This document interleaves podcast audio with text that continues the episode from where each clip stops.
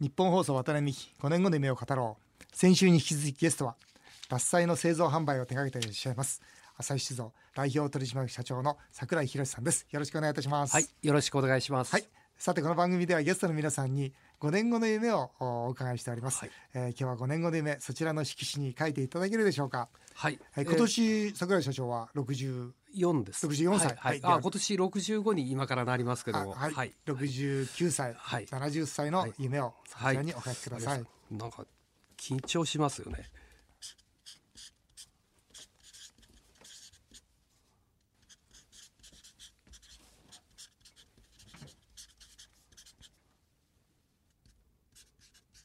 はい、桜井社長書き上げていただきました、はい。それではご自分で発表していただけるでしょうか。はい。はい、えー少しでも美味しい酒をお客様にお届けする。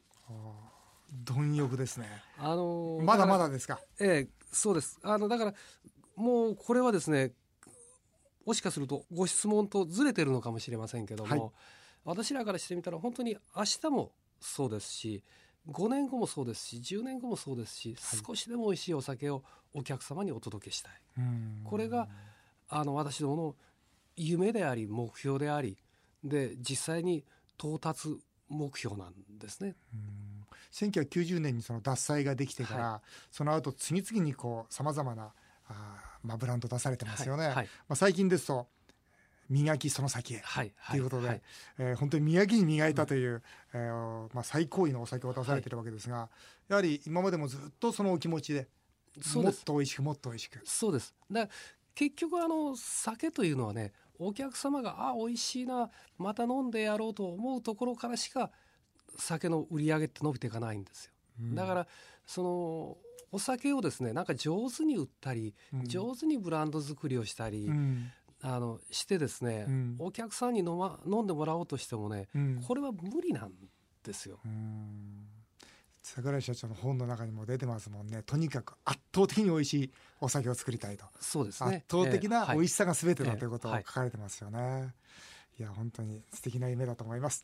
さてえー。桜井さんがと一緒にですね、まあ、今回、えー今週火曜日4月7日にあの発表しました、はい。あの実は私が作ったあワタミでですね、えーなんと獺祭の新たなブランド獺祭当該はい当というのは一等賞等一等賞はい二等賞のはい等と外なんですが、はい当該がなんと全国のワタミワタミンチで限定販売されるとはいはい。いうことで、実はですねこれを本当に楽しみにしております。あありがとうございます。はい、あのへまあ、変な話ちょっと先にね言わせてください。はい今そのまあワタミで獺祭普通のまあはい獺祭を販売させていただいてて、その1ヶ月分を入れていただくと1週間で売り切れちゃうってんですよ。はいはい。だからもうすぐなくなってしまうと。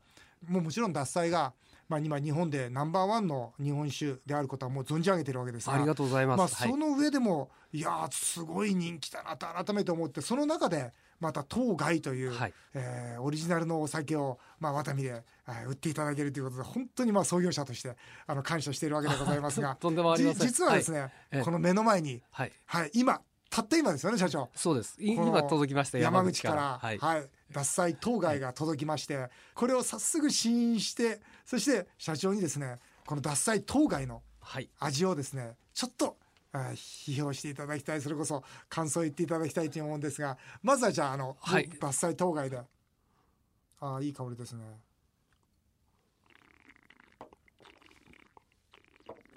うん。いかがでしょうか？いいとこ来てますね。いいとこ来てますか？はいええこれは実はですね、当該というのはあれこれあの当該ってもともと何ですか？当該ってそうですよね。まずこれ行きましょうね。うん。ええ。獺祭当該って一般の方には当該って言ったらね要するに運動会で負けたやつかってことになりますから。あの結局山田錦の等級がついてない米なんですよ。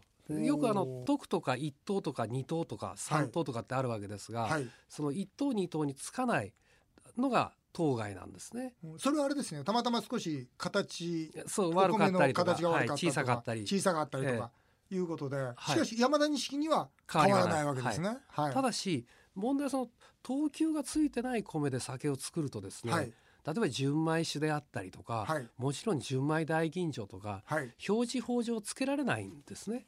でところがねこの当該米ってね大体5%から10%出てくるわけですよ。米を作ると農家が。でそれ普通の農家さんそれどうしてるんですか？山田錦出せないじゃないですか。結局くず米で出したりですね自分たちで何らかの形で処分してるんですね。もったいないですね。もったいないというかね、うん。これって私ら山田錦を作ってください。足らないから作ってくださいって農家農家にお願いしてるわけでしょ？うんうんでその当該に関してはどうぞ皆さん方でリスクを負ってくださいじゃ。これはちょっとあまりにあまりでしょ。うんで私らはじゃあそれもうちで買わせていただきます、うん。その代わりだから純米大吟醸とかはつけずにうん。もう獺祭当該もそのものズバリの名前で出そうということで出したんですよ。あ大吟醸という名前は一応そうなるとルール上作れないわけですね規則上つけられないと。はい。あだけれども大吟醸以上っていうか変ですけど、はいはい。のその美味しさはもちろんあるわけですよね、ええはい、あのあれですね例がちょっと当たってるかわかりませんけどおせんべい割れてるやつが安く売ってるじゃないですか。ああわ割れ線とか、ね同じおせんべいだと。そういうことですね。そういうことですね、ええ。同じ大吟醸だと、はいはい。でもまたこの当該において言うとこれあれですねもう35%まではい、こう磨き込んでるわけですよね、うん、結局粒揃いが悪いですからああなるほど。普通だったら50%まで磨くところを、うん。まあ、だから製造から来たのは40%まで磨きゃいいだろうという話だったんですよ。はい。でだけどそれはこれじゃダメだからもううん35までいけ。もうもう5%いけと言ってだから35%まで磨かしたんですよ。はあ。これあのーちょっと素人な質問なんですけどお酒を作るためにお米っていうのは磨けば磨くほどいいんですか？例えば50より4040より3030より20あの基本的に 2, は割3ですね。分ってございましたよね、はい。まあ、そのあたりまではね、はい。やはり磨けば磨くほど特にあの山田錦という米はねあのいい酒になりますね。なんでですか？山田錦ってお米なんか特徴があるんですか？あのね中に心拍ってありまして、はい。これがあの組織とどっちかというとちょっと出来が悪いというかスカスカの穴が開いてるような状況になってるんですがそこに麹の菌糸が入りやすいわけですよ。ほであのまあそんなことで外側のこうタンパク質とかカリとかああいうのが残ってるところをなるべく取り除いて真ん中の底だけで作っていく。うでこれ35%まで磨いたこの獺祭当該はい。120cc890 円って安いですね。そうですね。かなり安いですか？はい、はい。本当に美味しい。ありがとうございます。去年その試験的に作ったわけですね。はい。で3ヶ月ぐらい経った時にですね、はい。見たらびっくりしたんですよ。というのは、落ちあの落ちが早いというか品質の劣化が早いんですねこのお酒は。で結局これを一般市場に出すとわけのわからないところでもう古いお酒が出てって獺祭の当該って美味しくないねという話になありますね。なるほど。それを理解してもらえるところでお願いしたいということで実は今回のワタミさんになったわけです。そうええ。一気にまあワタミでしたらね、はい。600店舗ありますから、ええ。一気に販それともう売できますし。一つはあの説明していただける、はいはいはい。説明できる能力がある。これは大きいと思いますね。私らにとっての魅力というのはこれですね。ありがとうございます。これ非常にその口当たりがフルーティーはい。なんですが、はい。このフルーティーさっていうのはどうして出るんですか？ここれこまでフルーティーなのは、あの技術的に言いますとね、はい。酵母の異常代謝なんですよ。酵母の異常代謝なんだみたいな話ですがうん結局酵母がね生存しにくい状況に持っていくわけですね。だからはい非常に低温で、う。んであの酵母に対する、まあ、あの栄養がどちらかというとこうあのブドウ糖だけはあるけども他のこう栄養は少ない。う。ん発酵女性まあだからおかずは少ないような状況ですね。でしかも酵母の数は圧倒的にものすごく普通の酒より多いような、うん。まあ、そういうこうあの状況におきますとですね酵母が生き残るために自然にこういう香り出してくるんですよ。いや香りもそうですし口の中でこうフルーティーな香りとそれからその甘みとそれからそのなんて言いますかキレがこうふっと広がりますよね。あはい。これはすごい酒ですね。ありがとうございます。いやびっくりした。もうちょっとぜひですねリスナーの方にも本当に騙されたと思って 騙せ騙すつもりは全くないですがこの当該、えーね飲んでいただきたいなというふうに思います。さてですね、まあ、話が変わりまして、あの農業の話をしたいんですがあの私その有機農業、まあ、はい。6次産業化ということで、もうずっとお取り組んでまいりました、もう本当にいろんなこと経験しております、えー実際ですねそのこの本を読んでいても桜井社長もですねその獺祭の材料つまり、えー山田錦、はい。この山田錦をめぐってこの山口県の農協とですねこうまあちょっとうまくいかなかったというようなことが書かれてるんですがこれ普通でしたら農協さんは山田錦を一生懸命売ってくれて作ってくれるね作ってくれて売ってくれる浅井静雄さんに対してもっと協力するはずなのになぜこれうまくいそのいかなくなったんですか？どんないきさつでもう一票たりとも買わないって単価切っちゃったんですよね。そうですね。なんで単価切っちゃったんですか？いや結局ですねあの農協の立場になってみると、はい。要はその全権的にその生産をコントロールしたいわけですよ。うんうん。で自分のこうここと思ってるところだけであの米を作りたい。うん。ところが私らはそのそこから外れてるわけですね場所が。はい。だからあの山山田錦に関して山口県のその、まあ、農協はうちに種もみを出さなかったわけです。うん。その辺最初は私らも分かりませんでしたんでただ頼みに行ってもくれない。説明もしてもらえないで最後にじゃあもうあの山口県の農協を通して一歩あの一票たりとも山田錦買わない米買わないという話になったわけですね。あれですよね。種もみもう渡してくれないってことはもう作るなっていうことと同じですもんね。そうそういうことですね、ええ。でそれで次社長が捉えた方法は日本中の今度は農家に山田錦作ってくれないかと。そうですね。言うにも。もうもう自分で探して歩いたわけですよ。もう、ええ。そしたら日本中に。そうですね。だからあの足らない足らないと言われながら一昨年でもうち4万3,000票山田錦購入させていただいてますがあの年の全国生産数量38万票ですからおー1割今日私どもが購入ルートを持ってるというのはこれはやっぱり自前でやったからですよね。全部それ契約栽培ですか？こ兵庫県の農協とかね、はい。他の農協と組んだりしてるところもありますからおー全部あの農家と直接契約じゃないですけど、おーまあ、契約栽培の上と結構高いですね。まあ今 TPP っていうのはね今はい。大変な話題になっておりますが、私はもう TPP 大賛成なんですが、うん。桜井社長も TPP どうですか？あのーこんな経験からね、うん。やってきてですね、うん。私は日本の農業というのは本当にまだまだその可能性を探していけばうん、いくらでも伸びる方法はあると思ってますよ。うん、だからおっしゃる通りです。だね、山田錦だって普通の米より倍ぐらいする値段の米ですから、うん。こんなんできないなんて言わずに作りゃいいわけですよね。本当ですよね、はい。ジャパンスピリッツまさにこその辺のお考えですか、はい、そうです。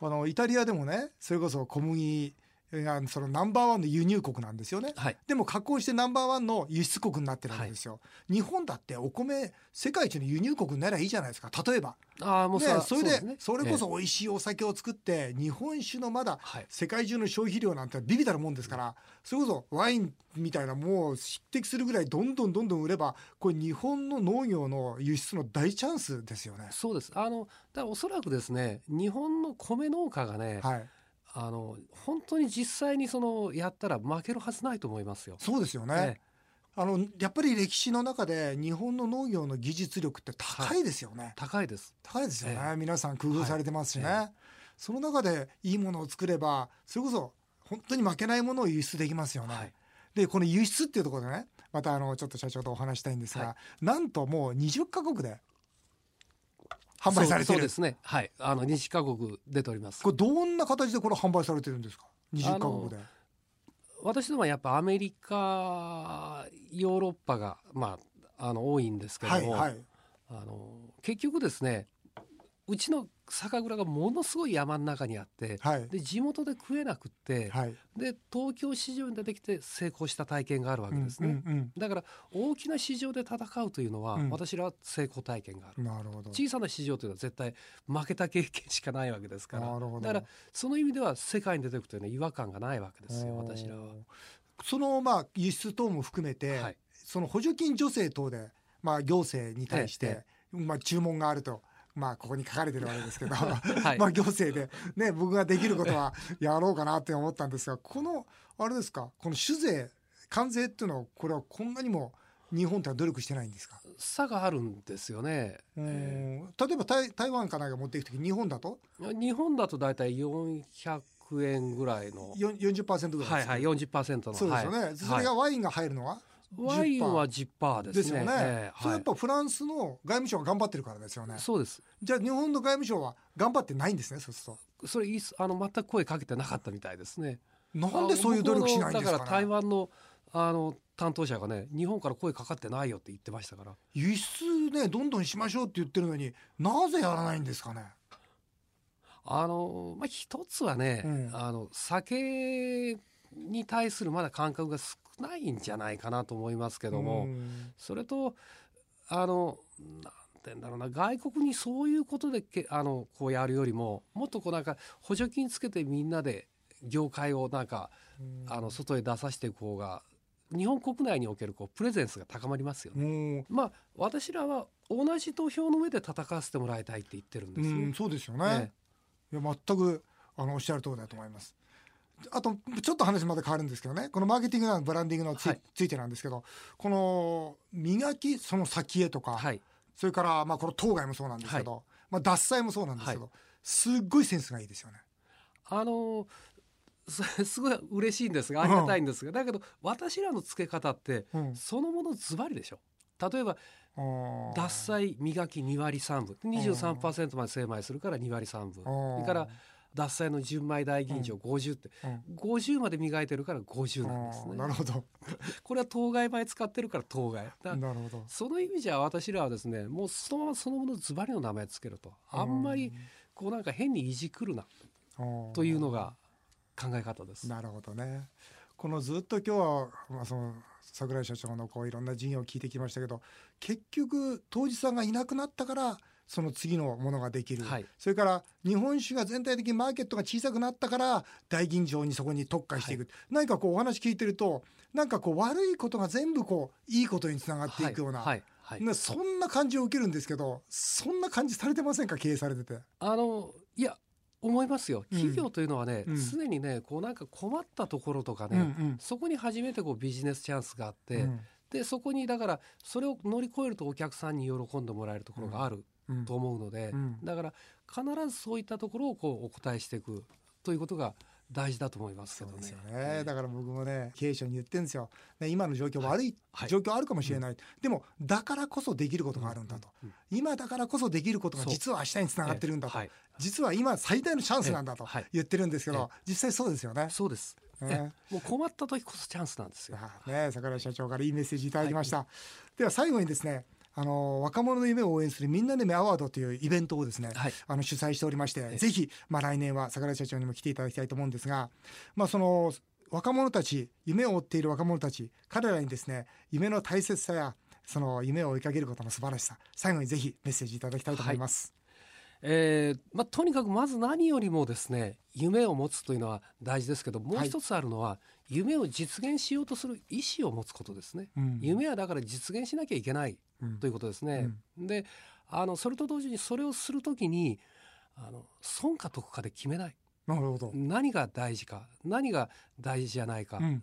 それから好きか嫌いか、うん。そういったもので決めてってほしい、うん。そう思いますね。そうしたら人生幸せだと思いますけどね。いいですね。好き好きでね、はい。一生懸命やっていけということで素敵なメッセージいただきました、ありがとうございました、えー、渡辺美希5年後の夢を語ろう。先週今週2週にわたって獺祭の製造販売を手掛ける朝日酒造櫻井宏さんにお話を伺いました。どうもありがとうございました。どうもありがとうございます。